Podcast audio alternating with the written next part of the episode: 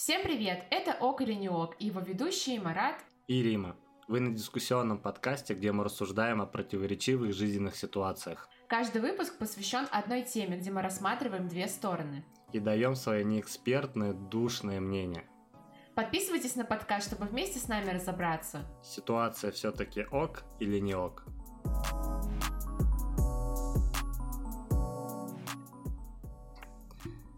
Рим, как работа?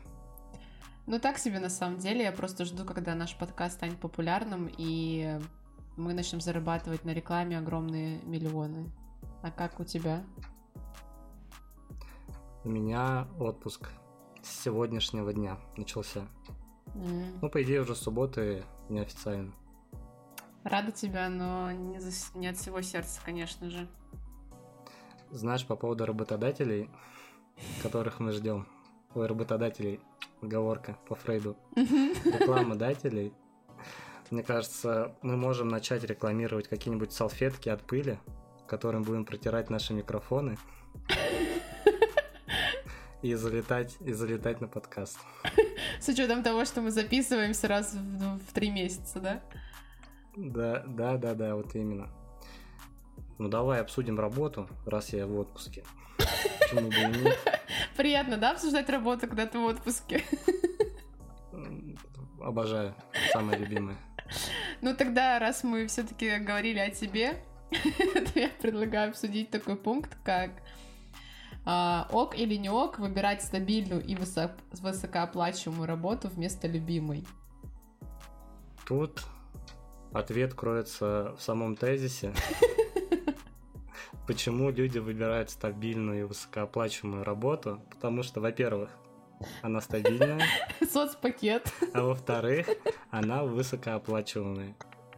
Вот. На самом деле, еще, наверное, хочется отметить, что большой плюс, если эти два, два момента соединяются вместе, да, как стабильность и высокий доход, потому что ну, для многих все-таки стабильность именно превыше бывает всего. Даже не самая высокая зарплата бывает, но зато если она стабильная, человек успокаивается и выбирает продолжать работать на такой работе. Ну, смотри, смотря что считать высокооплачиваемой работой. Для кого-то это 40 тысяч в месяц, но опять же, если ты будешь зарабатывать 40 тысяч в месяц в течение 10 лет, то это так себе перспективы. Ну, сто процентов. Еще, мне кажется, тяжело найти вот тот уровень высокооплачиваемости, да, ну, как тебе казалось бы. Потому что чем больше ты зарабатываешь, тем больше денег тебе нужно становится. И поэтому вот эта именно стабильность, как мне кажется, больше встает на первое место. Потому что будешь ты зарабатывать 40, 80, 100, 200, все равно тебе будет казаться, что это не самая высокая оплата, не самые большие деньги за твой ценный труд. Вот. Но то, что они стабильно приходят, то, конечно, да, люди это выберут. Это, наверное, что касается ок, да, что тебе просто на карту капают деньги, Просто капает. два раза в месяц. Сказал Марат, который сидел в пятницу до 7, хотя должен был уйти в 4 с работы. Было максимально просто, Марат. Да, спасибо, что раскусила меня. А, нет, на самом деле, знаешь, вот лично я столкнулся даже вот недавно, когда мне пришли отпускные, у меня почему-то срабатывает такая логика, что как только я получаю отпускные, значит все, больше денег до возврата на работу я не получу. Я забываю, что еще придет зарплата, что еще придет аванс. Я же работал. Mm-hmm. Я забываю, что я за это деньги должен получить. Вот. И обычно в отпуске эти два счета, которые мне приходят. Это звучит громко, да, на самом деле. Но это вообще такой подарок, ну, типа, знаешь, когда ты не ждешь денег, они приходят. Что это, если это не подарок? Даже если это заработанные тобой деньги. Ну, а, поэтому... не знаю, о чем ты говоришь вообще. Я уже давно не испытывала таких эмоций. Ой, советую. Всем советую. Нет, у меня последний год, да, нестабильный заработок. А, то пусто, то густо. Угу. Я понимаю, что условно у людей, у которых есть какие-то финансовые обязательства, вроде детей, а, ипотеки, кредитов, это очень тяжело эмоционально, потому что ты не знаешь, сколько ты заработаешь. Но с другой стороны, у тебя нет обязательств того, чтобы ходить на работу каждый день и выполнять дела, которые тебе не нравятся. Ну и в целом можно, ну то есть потолка нет твоей зарплате, если ты очень сильно постараешься, то можно а, заработать хорошенько. То есть я помню, что вот э, я в октябре, когда потеряла свои основные проекты, я думала, что все, жизнь моя закончится, я умру возле мусорки с бомжами. Однако проходит там три месяца, я делаю рекорд по зарплате ну, в своей жизни. Вот. Жалко, что проблема в том, что его очень сложно удержать. Как раз-таки про стабильность, если мы говорим. Но я всегда буду топить за то, чтобы люди выбирали любимую работу, потому что мне кажется, что когда ты любишь то, что ты делаешь, ты очень много готов в это вкладываться, и это в любом случае твои ресурсы, они вознаграждаются. И в дальнейшем любая любимая работа, которая ты отдаешь всего себя в это, она принесет тебе и стабильность, и высокую оплату. Аминь, хочется добавить. Потому что, а, конечно, да, работать на любимой работе, ну, есть поговорка, да, работай на любимой работе, ты не работаешь ни одного дня. То есть заниматься вот этим своим хобби, любимым делом, конечно, это здорово.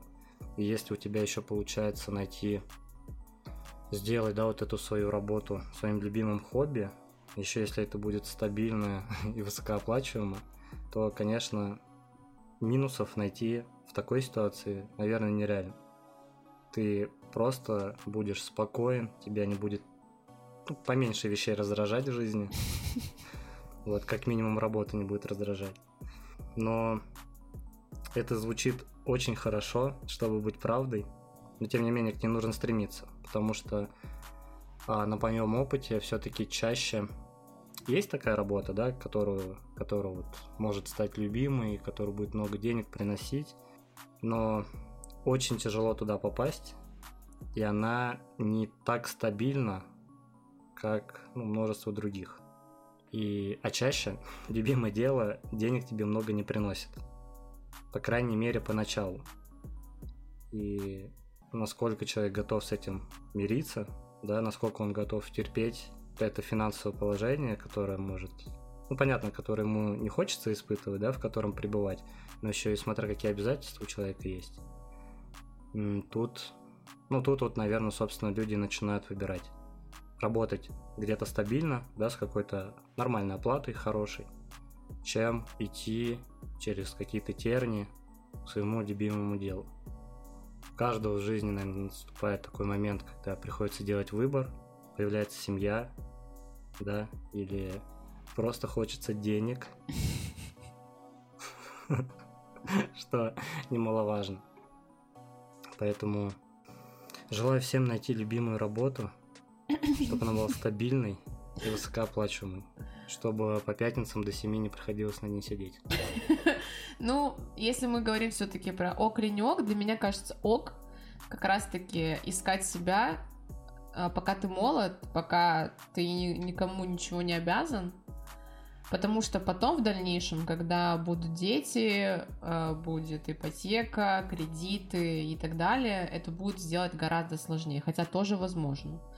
Поэтому если рассматривать э, конкретно этот тезис, то мне кажется, что ок все-таки выбирать любимую работу вместо стабильной и высокооплачиваемой. Ну, давай я, наверное, тогда скажу, почему ок выбрать стабильную работу. Может быть, не потому, что я так считаю, но все-таки. А, во-первых, почему тогда не ок выбирать любимую работу? Потому что как раз в какой-то момент а, вот этого работы на такой работе, да, но которая не будет тебе приносить много денег, все-таки можно немножко, наверное, зависнуть в этом состоянии и через какое-то время ты обернешься и поймешь, что да, я свою деятельность вел в любимой сфере, занимался любимым делом, но никаких, так сказать, материальных благ я из этого не получил. И может быть, человека это может немножко, ну, ну, надломить, что ли, я не знаю, потому что все-таки мы же такие существа, которым нужны материальные игрушки и так далее. Не, ну ты просто так рассуждаешь, как будто бы любимая работа это обязательно какой-нибудь голодный художник, который просто рисует картину и ждет, когда э, его оценят неоцененного гения, так скажем. Она же бывает разная, и успех можно достигнуть гораздо быстрее, чем ты, ты предполагаешь. Вот. А я просто ищу минус в этом, поэтому я озвучиваю как раз-таки А, ну ты просто пытаешься себя да. оправдать, чтобы тебе обидно не было, что ты любимую работу не выбрал. Ну, да. Хорошо, раз мы э, заговорили все-таки про стабильную высокооплачиваемую, ок или не ок работать исключительно в белую ради пенсии? Давай, Марат, ты как человек, у которого давно идут пенсионные отчисления, расскажи мне, как ну, ты себя чувствуешь, что ты думаешь о своем будущем? Я не хочу жить на пенсию, во-первых. Хоть, знаешь, да, я работаю белую, и мне, мне пенсионное отчисление, да, там, отходят. Но опять же, знаю, в какой стране мы живем. Может, Рим, когда мы с тобой будем выходить на пенсию, нам нужно будет работать до 90 лет, кто знает. Да, я тоже об этом думаю. И, если честно, надеяться вот на эту белую, э, ну, белую пенсию, так скажем, я не хочу абсолютно. Мне прям не хочется. Хочется как-то как-то так выкрутиться, чтобы эта пенсия, да, нашла, но чтобы она была не каким-то основным источником дохода. А как приятным подарком, а, как у тебя зарплата во время отпуска, да? Ну, типа того, да. Больше хочется, конечно, рассмотреть варианты какого-то заработка пассивного э, на пенсии, чтобы как раз-таки этот пассивный заработок тебя обеспечивал. Я не про пирамиды сейчас. И не про крипту? И не про крипту, хотя кто знает. Нет, больше это, конечно, про какую-то недвижимость, да, про сдачу, ой, ну, про сдачу недвижимости, про какие-то скопления свои, которые ты там либо на бирже скапливал, там, в ценных бумагах и так далее. Акции, облигации, ребята, все... покупаем. Покупаем, да. Только, ну вот опять же, мы живем в такое время, когда все это так непонятно и тяжело, потому что когда я смотрю и думаю, что рынок должен падать, мои акции почему-то... Мои акции? У меня есть акции. Но у меня тоже есть. Они почему-то повышаются. Случайно. А когда все спокойно, они понижаются. В общем. Не, ну я читала книжку по финансовой грамотности. Не, это уже хорошо. Да, и там говорится о том, что если мы смотрим на перспективу там на 10 лет и дольше, то вполне себе купить акции какой-нибудь компании, и в дальнейшем они, скорее всего, 85%, что они вырастут, и очень хорошо, и можно на них жить всю, всю пенсию твою. Осталось только разобраться, а, акции какой именно компании нужно купить. В принципе, да, и где взять денег на эти акции, да? Да не, ну, допустим, можно же в этом разобраться и покупать акции компаний, которые только развиваются, они же поначалу такие дорогие. И в дальнейшем там они станут крупнейшими игроками на рынке. Просто я все время вспоминаю эту историю, что а, ну ты же знаешь, да, что есть такой баскетболист великий, как а, Мэджик Джонсон. И в пик его карьеры а, пришел к нему Найк и предложил а, с ним контракт. Это еще было до Майкла Джордана. И он сказал, что, ну, попросил большой ценник, естественно, потому что к нему обратился также и Конверс, еще какая-то компания, не помню. И Найк сказал, что у него нет таких денег, но вы можете взять акциями нашей компании. Мэджик Джонсон не поверил в Nike и выбрал Converse, и когда он давал это интервью, рассказывал эту историю, он сказал, что сейчас эти акции стоили бы 500 миллионов долларов. То есть полмиллиарда ну, за акции на... пенсия. Не, ну у Мэдика Джонсона не белая пенсия, конечно. У него там тоже куча разных э, бизнесов, но все равно он это, он это рассказывал, прям плакал, что он этого не сделал. Вот, и, короче, не хочется упустить э, возможность так же, как Мэджик Джонсон, все-таки купить какие-то акции. Осталось дождаться предложения от Найка, получается, чтобы не упустить возможность, как у Джонсона. В общем, а, подытоживая, да, вот этот пункт наш, работать исключительно в белую ради пенсии, от себя скажу так, уже повторюсь, не хочу надеяться на пенсию, тем более, знаешь, а, вот этот пункт, он же звучит тогда, что работать исключительно в белую ради пенсии, то есть работать ради пенсии, то есть работать и уже думать, ну знаешь, как-то вот прям все вот о пенсии. Эта мысль так угнетает, если честно. То есть, знаешь, вот это вот то, что я работаю, чтобы была пенсия. Не чтобы что-то сейчас, а вот чтобы вот потом вот пенсия и все.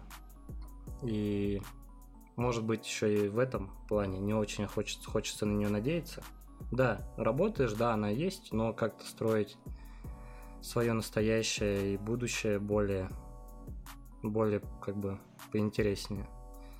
Но тут видишь тезис про то, что исключительно в белую, то есть, например, допустим, ты сейчас, э, допустим, переедешь в какой-то другой город, допустим, Казань, ну, допустим. ну, просто. Ну, возьмем, да. Да, и, например, у тебя предоставится возможность работать на хорошей работе с большей зарплатой, чем у тебя есть сейчас, но тебе скажут, что зарплата только в черную или в серую. Угу. Ты согласишься? Я склонен согласиться, да.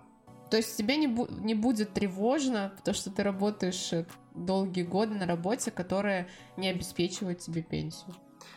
А вот поэтому я постараюсь обеспечить какие-то накопления к своей пенсии самостоятельно, вот как раз-таки в тех инструментах финансовых, которые мы с тобой обговорили.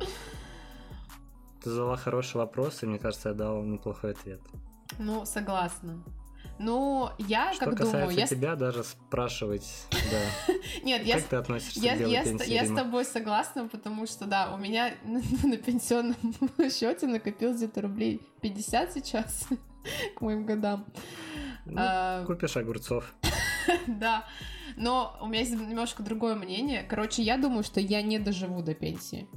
А в нашей ну, стране... 90 лет, если она будет, то возможно. Нет, я думаю, что до 65 в целом вероятности не так много. Вот. Просто в нашей стране же еще как. Если у тебя есть кредиты, то и ты умираешь, они переходят твоим родственникам, а если у тебя есть пенсия, ты умираешь, то она переходит государству. Поэтому как будто mm бы и стараться не надо. То есть, если бы у нас было такое, что моя пенсия бы переходила моим там детям, то я бы, может быть, еще задумалась об этом больше. А так, тут как бы 50 на 50 вероятность, что я ее когда-нибудь увижу, думаю, зачем ради нее стараться. Но в целом, да, конечно же, я тоже за то, чтобы обеспечить себе очень классную старость. Я когда работала аниматором в Египте, у нас там приезжала парочка пенсионеров, и вот они, как вышли на пенсию, они постоянно путешествуют. Они полгода, короче, в круизном, на круизном лайнере катаются три месяца дома и три месяца ездят путешествовать то в Египет, то в Европу, то еще куда-то. Вот такую старость, конечно же, было бы здорово иметь. На пенсию 8 тысяч навряд ли такое можно себе обеспечить, потому что вот у меня мама большую часть жизни проработала на РЖД, самая там одна из главных у нас государственных компаний в России. И вот она посмотрела, угу. у нее должна быть пенсия 8 тысяч лайк. Да, если бы вы видели бы, да, как мы записываем, вы видели, как мы подняли большие пальцы вверх и очень порадовались за мою маму. Да, поэтому, ну, очень сомнительное предприятие вот это вот белая зарплата. Я сейчас задумался еще больше о том, что пора бы закупаться акциями на будущее. Да, да, да, согласна с тобой. У нас остался последний тезис. Переходим к третьему. Да. Угу. А, ок или не ок оставаться или же наоборот уходить с места работы из-за коллег. Либо слишком хороших, либо наоборот слишком плохих. У тебя были конфликтные ситуации ну, с коллегами? Вот что-то такое у тебя случалось? Ну, прям такое Я жестко, помню прям чтобы я настолько сильно поссорилась с людьми, что мне пришлось увольняться, такого не было. Но у меня вот мое последнее место работы в офисе, я тогда еще не была такая осознанная, и не была в терапии, и мне было очень сложно отставить свои личные границы, и мы, можно сказать, дружили с девочками, но иногда эти девочки очень грубо нарушали мои границы, под- подстаивая это так, как будто бы это вообще забота обо мне на самом деле. И, а не потому, что мы хотим тебя задеть. И мне было всегда очень больно. То есть я бывала, что после такого разговора и плакала, и переживала, и уходила в себя и так далее. И когда я ушла, мне стало так хорошо, что больше никто мне какие-то дурацкие советы не дает и какие-то комментарии по поводу моей личной жизни. В этом плане, конечно, Держись, Рим, все хорошо. было, было Все хорошо. хорошо. Вот. А был момент такой, что я работала, когда фотографом в Ялте. Меня так, э, у меня была последняя смена, и меня так хорошо провожали, там, меня вызвали на сцену, все мне хлопали, вынесли мне торт, там, они, они еще подарили мне подарки, мы пофоткались, и мне впервые было так тяжело уходить с работы именно из-за коллег. Поэтому в целом я считаю, что оставаться именно из-за коллег, если тебе не нравится работа, а, это не ок, потому что все равно мы работу ходим ради денег и самореализации, а дружба это уже второй момент. Уходить с места работы, когда тебе не нравятся коллеги, но при этом нравится работа, мне кажется, что ок, потому что, несмотря на то, что мы все-таки работаем ради денег, но наше общество очень сильно на нас влияет, и оно просто не дает тебе самореализовываться, если оно постоянно токсичничает с тобой. Я думаю так. Что ты думаешь, Марат? С тобой тяжело не согласиться. Мне а, на всех своих работах а, везло с коллегами. Тьфу-тьфу-тьфу. Я не могу вспомнить момента, когда, знаешь, ну что-то совсем было такое неприятное, были какие-то споры. Споры бывали, но все это как-то было, ну, без лишнего негатива, если так можно сказать. То есть всегда у меня были, а, есть сейчас э, хорошие коллеги, с которыми с некоторыми дружим, руководители хорошие, от которых, ну, можно взять пример. Они это слушать не будут, поэтому я не выделываюсь перед работой. Да, да. Но оставаться на работе ради коллег, я с тобой согласен. Я думаю, что не нужно этого делать, потому что работа это работа. Это история в первую очередь, да, про деньги, про заработок, про э, реализацию себя как профессионала. Я даже не помню таких историй. Тебя есть такие истории, что кто-то остался, ну потому что коллектив хороший? На самом деле много таких историй, потому что поэтому я, собственно, и ввела такой тезис для нашего подкаста, потому что реально много было таких историй, где э, руководители очень сильно старались ради э, именно создания прочного коллектива, постоянно устраивали различные корпоративы, и у них там был тимлид, который все время занимался их там настроением, э, отношениями внутри коллектива и так далее. Но очень мало времени уделялось конкретно э, самореализации, то есть люди годами работали на одной той же работе, но не повышали там зарплату, не росли по карьерной лестнице, но они так были друг другу преданы, что им было тяжело уйти с работы. И меня это всегда удивляло. Ну, наверное, была какая-то еще чуток зависти, потому что у меня не было такого, чтобы я прям на работе, я не знаю, там, плакала все время в жилетку своим коллегам, делилась самым сокровенным. Были классные коллективы, но так, чтобы я считала их своей семьей, наверное, такого не было.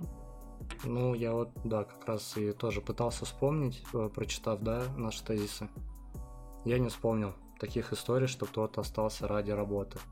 Возможно, кто-то может, если человеку не так важен, не так важна как- какой-то, не важен какой-то рост по карьерной лестнице, не важен рост заработной платы, да, может быть, финансово все устраивает, и, в принципе, куда-то дергаться неохота, и главным остается как раз вот этот аспект, да, наличия хорошего коллектива. Может, в этом случае люди останутся. Мне почему-то, знаешь, сразу представляется такая картина, что это женщина, у которой муж, ну, не знаю, хорошо зарабатывает, и она, ну, работает на своей работе, ну, потому что, ну, просто чтобы не скучать от какого-то безделия. То есть в финансовом плане работы принесет немного, но зато коллектив хороший. Ну... Я, возможно, ошибаюсь. Не, возможно, просто видишь, это немножко не в нашей картине мира, поэтому мы этого не понимаем. Но в целом mm-hmm. я могу это расценить как что-то логичное и понятное, потому что когда я уходила на фриланс, у меня мама первое, за что переживала, это ой, как ты будешь общаться с людьми теперь? Переживала, что я запрусь просто дома и забуду, как разговаривать. Потому что, ну, в любом случае не будем отрицать, что социальные контакты важны. Поэтому в этом тезисе, наверное, тут стоит уже отталкиваться от собственных мироощущений. Если для вас ок работать на работе, которая вас просто не бесит, но при этом вам очень нравится коллектив, и вы не хотите за него уходить, ну, значит, так надо. Значит, так правильно для вас конкретно. Еще хочу добавить примером из спорта. Угу. Мы же спортсмены. Угу. А, в командных видах спорта ну, существует такая штука, а, что если состав не будет обновляться, да, там, в течение нескольких сезонов, точечно, то это принесет как бы ну, больше проблем, чем положительных моментов то есть команда будет становиться слабее. То есть всегда нужно как-то точечно усиляться, то есть чтобы вот какое-то вот это движение внутри коллектива шло.